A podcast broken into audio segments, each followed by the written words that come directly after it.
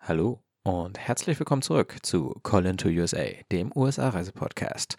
Heute mit einem Summer Special mit allen möglichen Themen, nicht nur zwangsläufig unbedingt sich drehend um USA und USA-Reise oder Auslandsjahr und was wir hier nicht alles schon besprochen haben, sondern eigentlich mehr so alle möglichen Themen rund ums Reisen so zusammengerecht. Gerecht, so wie so ein Gartenwerkzeug. Jetzt nicht so wie Rache. Naja, ich denke, ihr wisst, was gemeint ist. Viel Spaß beim Intro und bei dem darauf folgenden Summer Special. Colin to USA, der USA-Reise-Podcast. Mit eurem Host, Colin Wojach. Ja, und ich habe mir für diese Folge sogar ein paar Stichpunkte gemacht, jetzt aber relativ wenig. So, ähm, eigentlich, wie gesagt, es sind halt nur Stichpunkte. So, und wem dieses Laberformat jetzt nicht zusagt, ähm, ja, der kann diese Folge gerne überspringen zur nächsten. Aber ich dachte, na, vielleicht mal zwischendurch so ein bisschen einfach allgemein übers Reisen reden, dies, das. Ähm, rund um diesen Podcast. Ja. Ähm, was es zum Beispiel noch nicht in so einer Folge gemacht hat, wir haben in letzter Zeit sehr viel über Roadtrips gesprochen. Und ähm, da habe ich auch halt über Städte geredet. Und äh, in äh, früheren Podcast-Episoden, zum Beispiel, ob Los Angeles eine gefährliche Stadt ist, habe ich schon mal erwähnt, dass Los Angeles, äh, Los, äh, dass Los Angeles für mich eine absolute Traumstadt ist und das viele halt einfach nicht nachvollziehen können. Aber darum wollte ich jetzt halt nochmal genauer drüber sprechen, weil eine eigene Podcast-Episode würde ich jetzt nicht darüber machen. Das ist einfach Blödsinn. Das ist ein Topic, ähm, was jetzt so als Lückenfüller vielleicht mal ganz gut ist, aber so als eigene, eigenständige Podcast-Episode nicht. Ja, ähm, Los Angeles hat mich eigentlich von Anfang an fasziniert, weil ähm, man kriegt halt als Kind mit so, jo, da werden die ähm, Filme produziert. Ne? Nicht nur halt diese Kinderfilme, mit denen man so bekannt ist, sondern einfach alle Filme werden in Los Angeles produziert dass das alles damit zu tun hat, dass da rund um die Uhr, wollte ich gerade sagen, rund ums Jahr eigentlich relativ gute Filmbedingungen sind, es nie wirklich krass schneit und so. Und man halt dann auch äh, sehr gut in diesem Klima Filme drehen kann. Und was nicht alles da noch mit zugehört, das ist natürlich ja nur ein kleiner Punkt. Ähm, das war mir damals natürlich alles nicht klar. Aber ähm, es war für mich einfach faszinierend, in diese Stadt zu kommen. Und es ist diese, diese Fülle. Es ist diese große Stadt. Es ist wirklich, wirklich crowded. Du, es ist ja eigentlich nicht nur eine Stadt. Es ist dieser Vorortskomplex. Es ist Los Angeles mit diesen ganzen Orten, die sich zusammengeschlossen haben und die alle irgendwie ineinander übergehen. So, man fährt in, ähm, das hatten wir 2019, als ich da war. Ähm, dann fährt man vom Joshua Tree National Park fährt man los und dann dauert es nicht lange, bis man halt in den Vororten von Los Angeles ist. Man braucht aber nur zwei Stunden, um durch die Stadt zu fahren, bis zu dem Hotel, wo wir dann waren. Ähm, und es war immer noch nicht vollends an der Küste. Und wir sind da oben, ähm, ja, relativ, äh, ja, halt in der Nähe des Joshua Tree National Parks gestartet, so, wenn man sich das so vor Augen hat. Es ist einfach eine krass große Stadt oder ein krass, äh, krass großer Topf an, an Städten, Vororten und alles kombiniert, wird halt im Allgemeinen so zusammengefasst als Los Angeles. Man sagt ja nie so, yo, wo kommst du her? Ich komme aus äh, San Bernardino oder äh, ich komme aus Orange oder Santa Ana. So, wenn man nach New York fährt, dann sagt man halt so, yo, ich komme aus Los Angeles. Und ähm, das alles zusammen, einfach, dass da so eine Fülle an Leuten wohnt und es halt immer etwas los ist. Das muss man sich ja mal vorstellen, wenn man dort mitten unter der Woche ist. Ich komme jetzt ja ähm, aus äh, Norddeutschland, aus Hannover und ähm, das ist ja, Hannover ist schon eine Großstadt, aber es ist halt eine kleine Großstadt. Selbst im Vergleich so zu anderen deutschen Städten wie München, Köln, Frankfurt, Berlin und Hamburg ähm, natürlich nicht zu vergleichen damit, aber halt selbst diese Städte, selbst Berlin, kann man jetzt nicht so vergleichen mit Los Angeles, weil es einfach krass viele Leute sind, die dort wohnen. Und man kommt da hin und also gefühlt ist da immer was los. So an einem, wenn man da durch diesen, so, so einen lauen Frühsommerabend ähm, durch die, über die Freeways von Los Angeles fährt, an einem Dienstag, mitten in der Woche, an einem Mittwoch meinetwegen. Und man fährt da an so vielen Häusern vorbei, es ist so viel Verkehr und man denkt so, jo, in dieser Stadt, die schläft halt wirklich nie. Hier ist immer was los, hier geht heute Abend bestimmt eine Party, hier geht bestimmt auch irgendwo noch eine Party, die selbst bis 9 Uhr geht, morgen früh. Und ähm, einfach dieses, das muss man sich mal vorstellen, so dass, dass wirklich diese Stadt, ich weiß, das sagt man über New York, aber ich würde sagen, für Los Angeles gilt das genauso. Ich äh, war jetzt noch nie in New York, kann das schlecht vergleichen, aber dass diese Stadt einfach nie schläft. Einmal das, ähm, natürlich sehr faszinierend, auch dieses einfach mal das in dieses, in diesen Gedankengang zu gehen, so, boah, ich bin jetzt hier und 17 Millionen Menschen sind auch noch hier. Zur selben Zeit. 17 Millionen Menschen. Das sind mehr Leute als Nordrhein-Westfalen, das bevölkerungsreichste Bundesland in Deutschland, Einwohner hat. Das muss man sich mal reinziehen. Und die alle leben in diesem Umkreis von Los Angeles. Und das ist einfach mind-blowing, finde ich jetzt. Das einmal zum einen und auf der anderen Seite natürlich auch noch, dass es wirklich dieser Inbegriff dieses, von diesem romantischen Bild des amerikanischen Traums ist. So wirklich, dass man aus der Provinz irgendwo in Nebraska nach Los Angeles kommt, um dann dort seinen Traum zu verwirklichen. Sei es Schauspielern, was viele halt machen. Ja, ich spiele jetzt ein bisschen auf eine berühmte Sitcom an. Ähm, oder halt einfach was ganz anderes, dass man dort ein Startup aufmacht, dass man dort ähm, Makler wird. Man, man braucht halt alles dort, dass man Friseur wird, dass man sich dort einfach selbst verwirklicht, dass man seinen American Dream lebt. Und das ist, Hanno äh, das äh, ist Hannover, sage ich schon. Das ist Los Angeles wirklich der Inbegriff. Davon ist Los Angeles wirklich der Inbegriff. Meiner Ansicht nach, weil man wirklich alles werden kann dort. Man kann natürlich genauso ähm, hoch klettern und dann auch wieder aus der Höhe fallen. Und man kann natürlich auch scheitern. Aber allein, dass es diese Möglichkeit gibt, dass dort alles möglich ist, das ist schon Wahnsinn. Ich denke mal, dass es für die großen Großstädte in Europa jetzt auch gilt, also Berlin, Paris, London, dass man da auch schon mehr Möglichkeiten hat jetzt als noch in der Provinz und so. Aber ich glaube, es ist nicht so krass wie in Amerika. Ähm, und insbesondere in Los Angeles. Es ist einfach, zumindest ist so mein romantisierter Gedanke von dieser Stadt. Und all das zusammen kombiniert mit diesem Feeling, mit diesem mediterranen Flair, das haut mich einfach jedes Mal wieder um. Und ähm, ich weiß nicht, ob das jetzt zwangsläufig irgendwie nachvollziehbar ist, aber das ist wirklich faszinierend von Mal zu Mal. Wann immer ich in Los Angeles reinfliege, bin ich von neuesten erstaunt über diese Stadt und begeistert. Also ja, ähm, natürlich bin ich auch bedacht, dass diese Stadt auch große Probleme hat, die sie, mit der sie zu kämpfen hat. Aber da haben wir ja insbesondere in der Folge ähm, über die Kriminalität in Los Angeles schon ein bisschen drüber gesprochen. Deswegen, ähm, auch dem muss man sich natürlich bewusst sein, so sehr man diese Stadt auch ähm, bewundert. Und ja, speaking of ähm, nach Los Angeles reinfliegen, ähm, wollte ich auch nochmal über Jetlags reden. Und zwar, ich weiß nicht, ob ihr das kennt, aber mir ist aufgefallen, dass Jetlags in ähm, die östliche Richtung, also wenn man nach Osten fliegt, deutlich schlimmer sind, als wenn man nach Westen fliegt.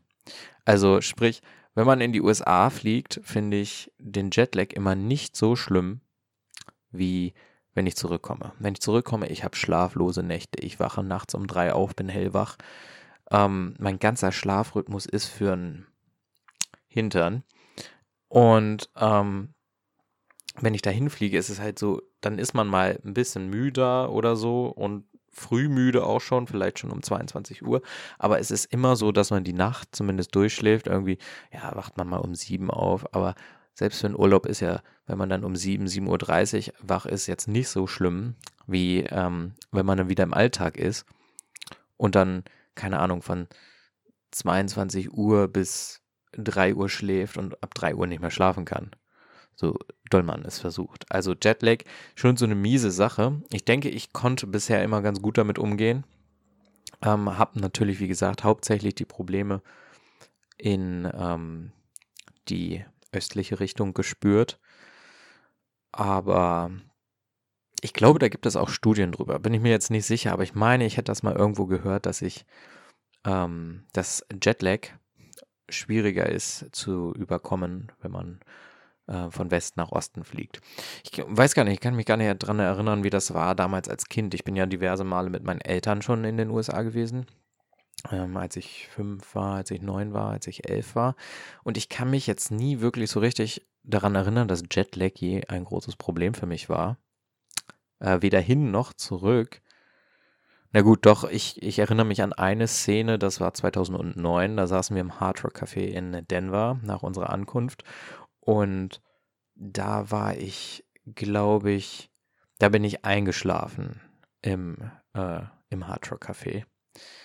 Da kann ich mich noch dran erinnern, es war überhaupt noch nicht spät. Und wir sind, glaube ich, auch relativ früh aufgewacht, irgendwie um halb acht oder so.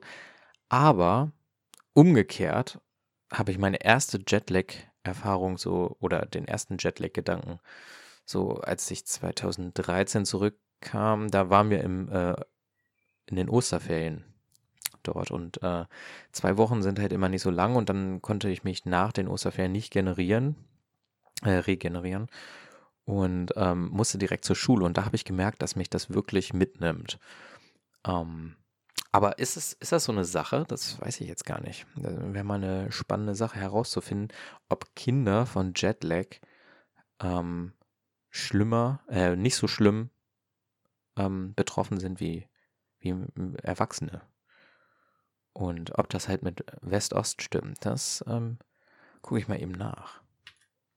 So, ich habe diese spannenden Fragen von eben jetzt mal ergoogelt und äh, laut einem Artikel von Quarks, das ist ja dieses ähm, Wissenschaftsmagazin vom WDR, ähm, besagt eine Studie von der University of Maryland, ähm, dass äh, der Jetlag von West nach Ost, also sprich aus Amerika kommend, vom amerikanischen Kontinent kommend, nach Europa äh, immer schlimmer ist ähm, oder als schlimmer empfunden wird als der Jetlag in die entgegengesetzte Richtung, also nach Amerika fliegend. Und das unter anderem damit zusammenhängt, dass man halt logischerweise mit dem Licht reist. Sprich, man fliegt hier in Frankfurt los, äh, zwölf Stunden nach Los Angeles und man nimmt den Tag sozusagen mit und hat, hat von dem Tag aus wenig verloren, weil man fliegt dann irgendwie um 10 los und kommt dann irgendwie um 12 Uhr dort an, am gleichen Datum zumindest. Und insofern ähm, kann man dann halt, hat man, hat man den Tag so miterlebt, wie er sein muss, bloß der ist dann halt ein bisschen länger nach hinten verschoben, es ist noch länger hell. Umgekehrt ist es ja so, man fliegt dann abends irgendwie los und kommt früh morgens in, ähm, äh, in Frankfurt an. Man hat die ganze Zeit, hat man so Nacht, wenn ich das richtig im Kopf habe. Oder man kommt mittags an. Wie ist denn das? Kann ich mich gar nicht mehr dran erinnern. Also man fliegt ja immer irgendwie über Nacht und hat die ganze Zeit Nacht, obwohl es ja eigentlich ähm, noch hell ist. Also man hat diese Helligkeit, nimmt man mit aus Amerika und dann fliegt man sozusagen in die Nacht rein, aber man hat eine sehr, sehr kurze Nacht, weil es dann auf der anderen Seite schon wieder hell wird. Und ähm, dieser, dieser Unterschied, der macht es dann wohl. Dadurch hat man dann einen intensiveren Tag. Wenn das jetzt Sinn ergibt, wie ich das erklärt habe. Ähm, hier stehen auch so ein paar Tipps zum, äh, also man sagt irgendwie, ein Tag Erholung braucht der Körper für eine Stunde Zeitverschiebung. Das heißt, wenn man dann neun Stunden an, ähm, nach Los Angeles oder an die ähm, US-Westküste hat, dann braucht man neun Tage, um sich gänzlich davon zu erholen. Was halt schon ziemlich lang ist, das sind fast zwei Wochen. Ähm, und wenn man dann arbeiten ist in der Zeit, ist das natürlich durchaus anstrengend. Aber hat mein Vater auch ähm, überlebt. Ähm, ja, nach Westen reisen wir gemeinsam mit dem Licht. Steht das. Das ist für die Nervenzellen, für die innere Uhr wohl besser. Ich verlinke den Artikel auch gerne nochmal in den, ähm, in den äh, Show Notes wollte ich gerade sagen. In den Show Notes verlinke ich eine Seite mit den Links zu dieser Folge oder in der, in der Folgendings. Naja, auf meiner Webseite findet ihr auf jeden Fall die, den Artikel zum Jetlag. Ähm, ich habe auch noch einen Artikel von der Techniker gefunden, wo sie, wo die Krankenkasse halt sagt, so, ja, was kann man machen, um Jetlag entgegenzuwirken und was mögliche Symptome sind. Symptome, denke ich, ziemlich klar, Schlafstörungen, Müdigkeit, depressive Verstimmung, Schwankungen der Herzfrequenz, das äh, ist ja schon echt krass. Konzentrationsschwäche ist klar, wenn man halt wenig geschlafen hat, dann kann man sich auch nicht so gut konzentrieren.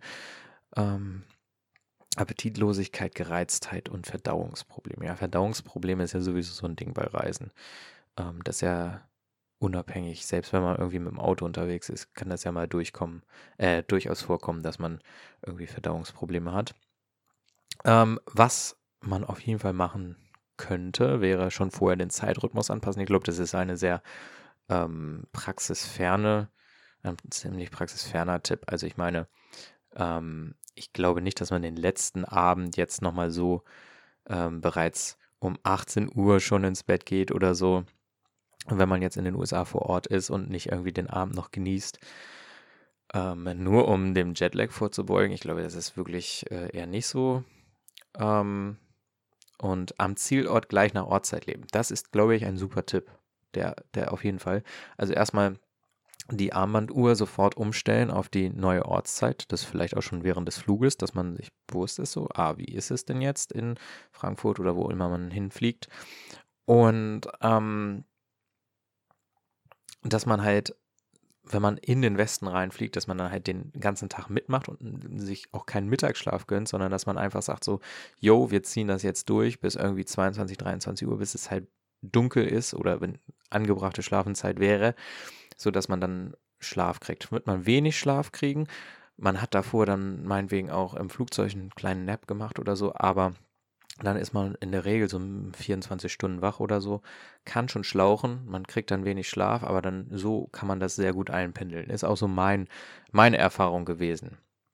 Und ähm, im, wenn man in den Osten fliegt, halt ähnlich, dass man nach Ankunft möglichst nicht schläft, obwohl da jetzt ja Schlafenszeit wäre im Westen, sondern dass man einfach den Tag zu Ende äh, lebt und dann halt meinetwegen auch früh ins Bett geht und dann versucht, so lang zu schlafen, wie es nur möglich ist.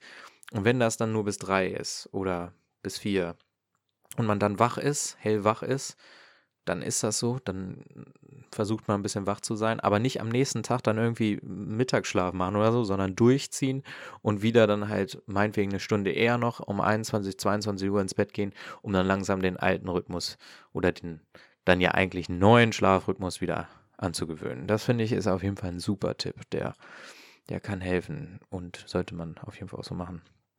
Den Anfang ruhig angehen lassen, ja gut. Kommt ja drauf an, was äh, dann los ist. Ne? Wenn man frisch aus den Ferien zurück ist, dann ist in der Schule sowieso nicht so viel los, denke ich. Ähm, für Erwachsene auf der Arbeit, ja, kommt drauf an, was man halt tun muss. Ne? Äh, raus an die frische Luft, ja, hört sich auch sehr sinnvoll an. Das countert ja auch so ein bisschen Müdigkeit und depressive Verstimmung ohnehin. Ähm, zu dem Jetlag und Kindern habe ich tatsächlich keinen Artikel gefunden, aber was mir noch so aufgefallen ist, da man als Kind ja sowieso mehr Schlafenszeit braucht, ist es vielleicht auch dementsprechend nicht so schlimm, weil man sowieso gewöhnt ist, eher ins Bett zu gehen und ähm, möglichst lange zu schlafen. Dann hat man halt ein bisschen weniger Schlaf, wenn das jetzt irgendwie Sinn macht. Ähm, so, so würde ich mir das zumindest erklären, dass man äh, da als Kind deswegen nicht so einen großen Unterschied verspürt, wenn man mal ein paar Tage ein bisschen weniger Schlaf hat, aber wenn man allgemein sowieso länger schläft ähm, oder mehr Schlaf braucht oder früher ins Bett geht, dass es dann nochmal ein anderes Spiel ist, als wenn man ähm, später ins Bett geht, wie Erwachsene jetzt. Ja, das so viel dazu. Jetzt haben wir sehr viel über Jetlag geredet. Meine Fresse.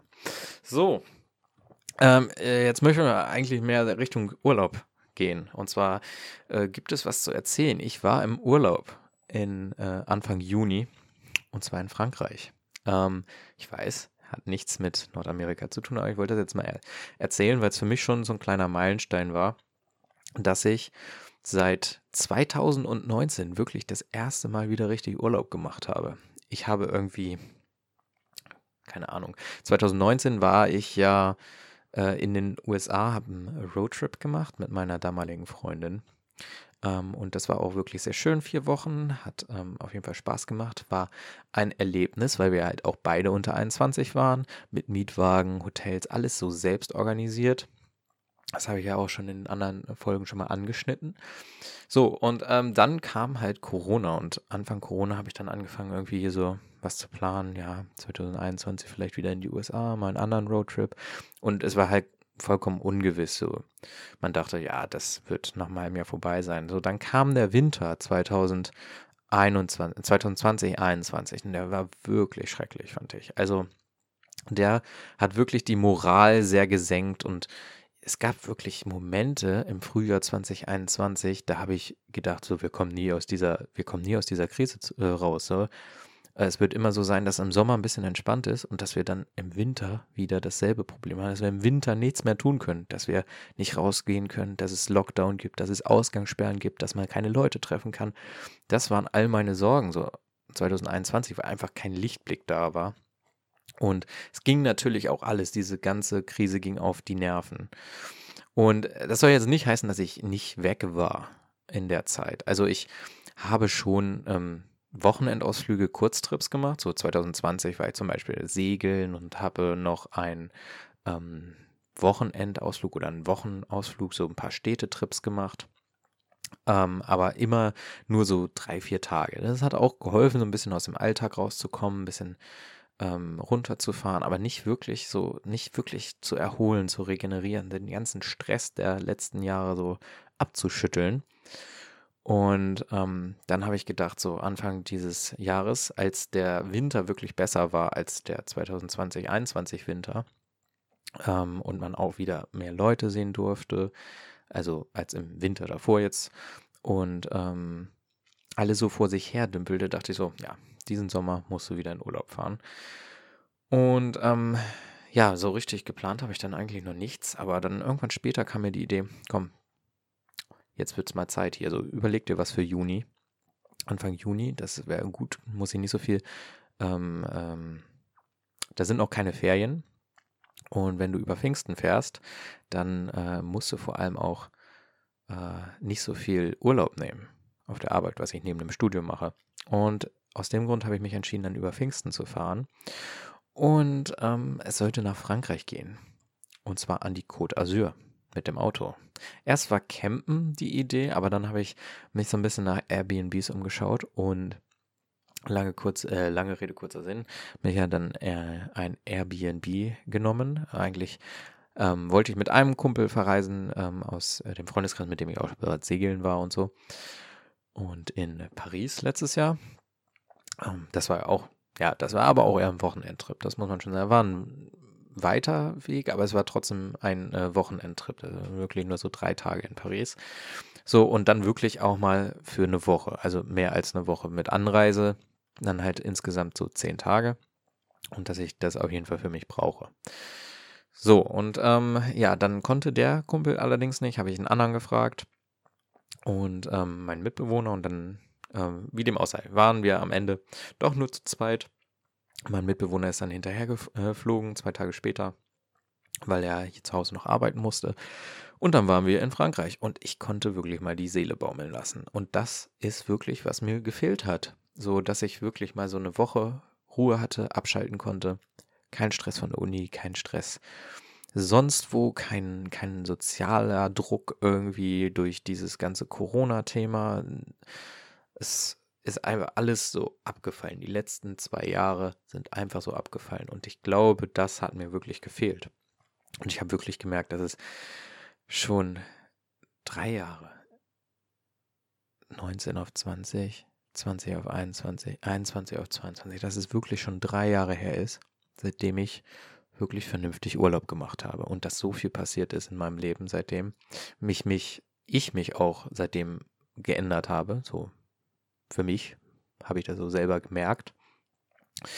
Und ähm, dass ich das alles jetzt mal so verstehen und verarbeiten konnte. Und ich denke, ähm, was ich damit eigentlich sagen will, ist, Leute, macht Urlaub. Ähm, jetzt vollkommen egal, wo es irgendwie hingeht oder so. Und ähm, oder ob ihr zu Hause bleibt oder einfach nur ein bisschen ähm, äh, in die Nachbarschaft fahrt, sozusagen. Macht wirklich mal sieben Tage kein Stress, Ende Gelände, immer mit der Ruhe und versucht euch mal mit euch selbst zu beschäftigen in der Zeit und das alles zu verstehen, was in den letzten Jahren passiert ist. Falls ihr das nicht bereits schon gemacht habt, das gibt es natürlich auch. Vielleicht habe ich auch einfach nur nicht die Chance ergriffen, ähm, das so richtig ausgenutzt, so Urlaub zu machen. Und ich bin der einzige Depp, der das nicht gemacht hat. Aber ja, das ist mein Tipp auf jeden Fall, dass es wirklich hilft, so äh, Urlaub zu machen. Und das wäre dann auch mein äh, Reiseupdate für Europa gewesen. Also wie gesagt, geht ja nicht jetzt um Nordamerika, aber dass man alleine wieder in dieses Feeling kommt, dass man auch irgendwie Fernreisen machen möchte. Und dann erstmal, ähm, ich, also ich muss sagen, Frankreich ist schon eines meiner ähm, Lieblingsreiseländer. Ähm, jetzt von den USA mal abgesehen, aber äh, insbesondere in Europa jetzt auch, weil es halt so nah ist und halt trotzdem irgendwie anders, so kulturell von der Sprache her und aber auch klimatisch ist es natürlich sehr anders. So, ähm, es gibt da auch ein großes, einen großen Unterschied innerhalb des Landes, finde ich. Man kann die etwas ähm, raue maritime ähm, äh, ist raue maritime Seeklima maritime Seeklima, natürlich. Ähm, naja, auf jeden Fall kann man das so ein bisschen spüren, so eher in der Normandie und der Bretagne, aber dann hat man auf der anderen Seite auch dieses sehr, sehr mediterrane ähm, Klima an der Mittelmeerküste oder halt sogar das Hochalpenklima in den Bergen. Und das ist einfach so diese, diese Vielfalt und dass man so viel erleben kann. Deswegen eines meiner absoluten Top-Traumreiseziele innerhalb von Europa ist auf jeden Fall Frankreich. Und deswegen habe ich mich auch für Frankreich entschieden, auch sehr schön. Ähm, und wie gesagt, kulturell, da wollen wir gar nicht erst anfangen. So. Ähm, ja, hoffe, war nicht mein letztes Mal Urlaub dieses Jahr. Äh, höchstwahrscheinlich nicht. Aber ja, dieses Jahr noch weiter Europa. Aber man kommt wieder, wie gesagt, man kommt wieder so ein bisschen in diesen Modus, ein bisschen in diesen Flair dass man auch wieder Lust und Bock bekommt, mal weiter zu reisen. Zum Beispiel halt in die USA oder vielleicht auch mal nach Australien oder Kanada. Irgendwas in der Art. Und ich denke, das ist nach diesen zwei anstrengenden Pandemiejahren auf jeden Fall ähm, notwendig. Und sehr schön, ja. Genau, jetzt habe ich noch ein ganz anderes Thema, was ein bisschen random ist, aber was mir in letzter Zeit äh, wieder aufgefallen ist. Und zwar höre ich in letzter Zeit sehr gerne ähm, Verschwörungspodcasts. Nee, das klingt falsch. Nicht so Verschwörungstheorien, sondern Mystery. Mys mysteriöse Themen halt. Grusel, Grusel-Podcasts kann man vielleicht auch hören, äh, sagen. Und ähm, da sind mir neulich ein paar Episoden untergekommen, wo ich mir dachte, ah, das ist mir schon mal untergekommen. Und was ich auf jeden Fall, äh, worauf ich hinaus möchte, ist, sehr interessante Stories, die einen so beim Buchen oder bei der Recherche ähm, zu Buchungen unterkommen. Also mir zumindest. Ähm, als ich 2019 mich informiert habe, was man im Yosemite National Park machen kann, bin ich das erste Mal, um euch nicht weiter auf die Folter zu spannen, aufmerksam geworden auf sogenannte ähm, mysteriöse Verschwindung, Verschwindung, Disappearances. Was sagt man dazu? Ähm, na, Leute, die auf jeden Fall auf mysteriöse Weise verschwinden und nicht wieder auftauchen. Ähm, und dann dachte ich mir, also ja gut, es passiert ja halt. Aber dann habe ich mich ein bisschen mehr mit dem Thema auseinandergesetzt, weil ich das sehr spannend fand. Und was einem beim Buchen so äh, für, oder bei, bei der Recherche nach Orten so für Sachen unterkommen, ähm, ich rede von Missing 411. Dann habe ich meine Mutter erstmal gefragt, weil die ja schon öfter Nationalparks gebucht hat. Also für die, die das nicht wissen, Missing 411, da geht es um ähm, mysteriöse, ähm, also um mysteri mysteriöses Verschwinden von Leuten in Nationalparks oder National Forests in den USA insbesondere. Und ähm, da sind einige Sachen, die da irgendwie mit reinspielen, so dass dann, wenn die Leute später gefunden werden, ähm, tot oder halt lebendig, dass wenn sie lebendig sind, sich nicht erinnern können, was dann passiert ist, ähm, dass sie gefunden werden an Orten, wo die Sucher oder die, ähm, die Helfer schon gesucht haben und also so einen komischen Kram, den man sich sehr schwer erklären kann. Und äh, das ist mir da untergekommen, ein bisschen gegruselt. Da habe ich meine Mutter gefragt, ob sie das äh, schon mal gehört hat. Dann hat sie Nein gesagt. Ähm, fand ich auf jeden Fall sehr faszinierend. Und da gibt es wohl verschiedene Cluster, also so Häufungen von Fällen. Und eins davon ist wohl wirklich Yosemite. Und ich habe mich ehrlich gesagt ein bisschen gegruselt, das dann zu buchen. Aber auf der anderen Seite fand ich es auch spannend und war so, ähm, ich war ja schon mal in Yosemite und es, es hat mich tatsächlich ver verwirrt, wie dort Leute verschwinden können. Es ist einfach so crowded, da ist so viel los, gerade in der Hochsaison im Juni und Juli, dass man sich das einfach nicht vorstellen kann, wie dann von so beliebten Wandertrails einfach mal Leute verschwinden können. So spurlos, nicht wiedergefunden werden. Also ich will jetzt nicht tiefer in dieses Topic reingehen, da gibt es noch einige weitere Fälle, die äh, auf jeden Fall sehr, sehr spannend, sehr mysteriös sind, sind sehr interessant auch durchzulesen, äh, wenn man in diesen Crime Mystery Stuff äh, äh so ein bisschen ist. Ähm, ein paar deutschsprachige Podcasts gibt es dazu auch. Äh, es gibt auch einige englischsprachige, mehr englischsprachige wahrscheinlich. Und die deutschsprachigen, da habe ich dann öfter mal so das Problem mit, dass ähm, die Übersetzung von einigen Sachen mir jetzt nicht so zusagt, keine Ahnung. Ich meine, die geben ihr Bestes, die möchten das Thema behandeln, aber ähm, dass ich dann da so ein bisschen, ja, gecringed sitze, wenn ich denke so, ah, der sagt Josemite oder nein, das sind jetzt nur so ganz kleine Beispiele, keine Ahnung. Ähm, und ähm, da sind die englischen Podcasts meistens noch so ein bisschen informativer, weil sie die Infos halt auch aus erster Hand so wiedergeben können und nicht noch irgendwas lost in translation ist. Ähm, ein anderes Buchungsgrusel, eine andere Buchungsgrusel-Story ist mir untergekommen, als ich mich informiert habe über die Superstition Mountains. Also ist ja eigentlich klar bei dem Namen Superstition, dass da irgendwas faul ist, aber als ich mich so informiert habe, auch in der Recherche für ähm, die Podcast-Folge wo es so einen generellen Überblick über ähm, den US-Südwesten gab, ähm, da ist mir das nochmal untergekommen wieder, die Superstition Mountains. Meine Eltern sind da einfach wandern gewesen 2016 und ich habe das dann so gelesen danach und dachte mir so, ihr wart da wandern. Ich meine, da ist so viel Gruseliges passiert. Also es geht da auch irgendwie um irgendwelche Massaker an ähm, Indianern während der äh, Zeit des Wilden Westens und äh, was halt nicht verfolgt wurde und dass da jetzt immer noch Geister sind und sehr viele Minen waren da wohl auch und dass Leute verschütt gegangen sind auf der Suche nach Gold oder Silber, ich bin mir jetzt nicht mehr ganz sicher. Also sehr, sehr viele Gruselstories und deswegen auch Lost Dutchman, äh, ich glaube, das ist ein State Park. Lost Dutchman State Park, weil dort war übrigens ein Deutscher, ne, da wieder ein bisschen falsch gemacht, die, die Übersetzer. Ähm, Im Englischen jetzt, es war kein Holländer, Dutch, sondern es war ein German, Lost German. Ähm, auch irgendwie ganz äh, merkwürdige Sachen und da verschwinden wohl auch immer mal wieder irgendwie Wanderer und alles Mögliche oder es werden Geister gesichtet. Also einen interessanten paranormalen Kram. Das heißt jetzt nicht zwangsläufig, dass ich darin äh, daran glaube, aber ich finde solche Geschichten immer wieder faszinierend, weil da scheint ja wirklich irgendwas zu passieren oder irgendwas werden die Leute sehen, was sie verdammt nochmal outfreakt.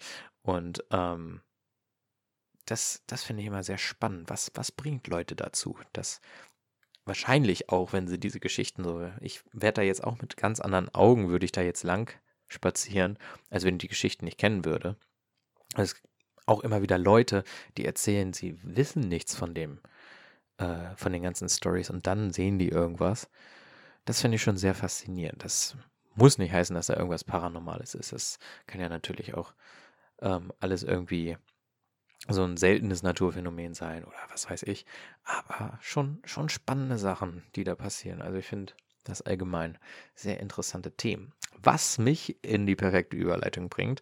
Und zwar habe ich ein neues Podcast-Projekt. Ähm, ich bin momentan noch auf der Suche nach einem Co-Host, aber ich glaube, ich habe einen gefunden. Ich werde noch keinen announcen, weil ich ähm, da jetzt ja nichts vorwegnehmen will. Nachher ja, ist das äh, dann doch nicht der Fall. Äh, was ich vielleicht schon verraten kann, unter ähm, Umständen ist dieser Co-Host auch eine Frau, weiblich.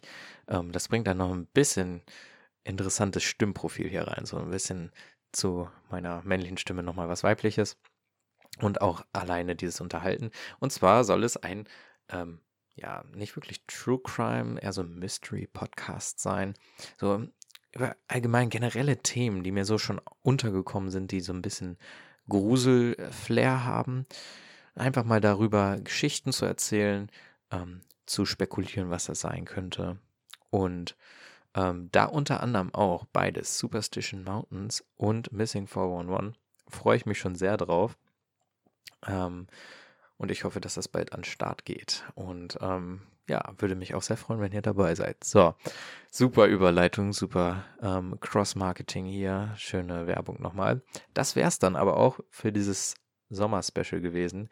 Ähm, heute in ungewohnter Laberform, ohne großes, äh, ohne große Bindung zu ähm, Nordamerika und USA-Reiseplanung. Ähm, falls euch das gefallen hat, äh, könnt ihr mir das gerne nochmal schreiben, auch äh, auf meiner Webseite. Ähm, in der äh, Show-Seite, würde ich jetzt mal sagen, nicht Show-Seite, in der Episodenseite. Ähm, da sind dann auch nochmal alle Infos über dieses Jetlag-Thema verlinkt. Und ähm, ja, ich freue mich, bald wieder von euch zu hören. Und ich werde das natürlich, falls äh, oder wenn dieses ähm, neue Podcast-Projekt on air gehen sollte, ähm, dann werde ich euch natürlich da auch nochmal informieren drüber. So, das war's dann auch. Weitere Infos findet ihr wie immer auf colintrolls.de ähm, slash podcast oder ähm, natürlich auch auf Instagram unter colin.woj. Vielen Dank fürs Zuhören und bis zum nächsten Mal. Macht's gut.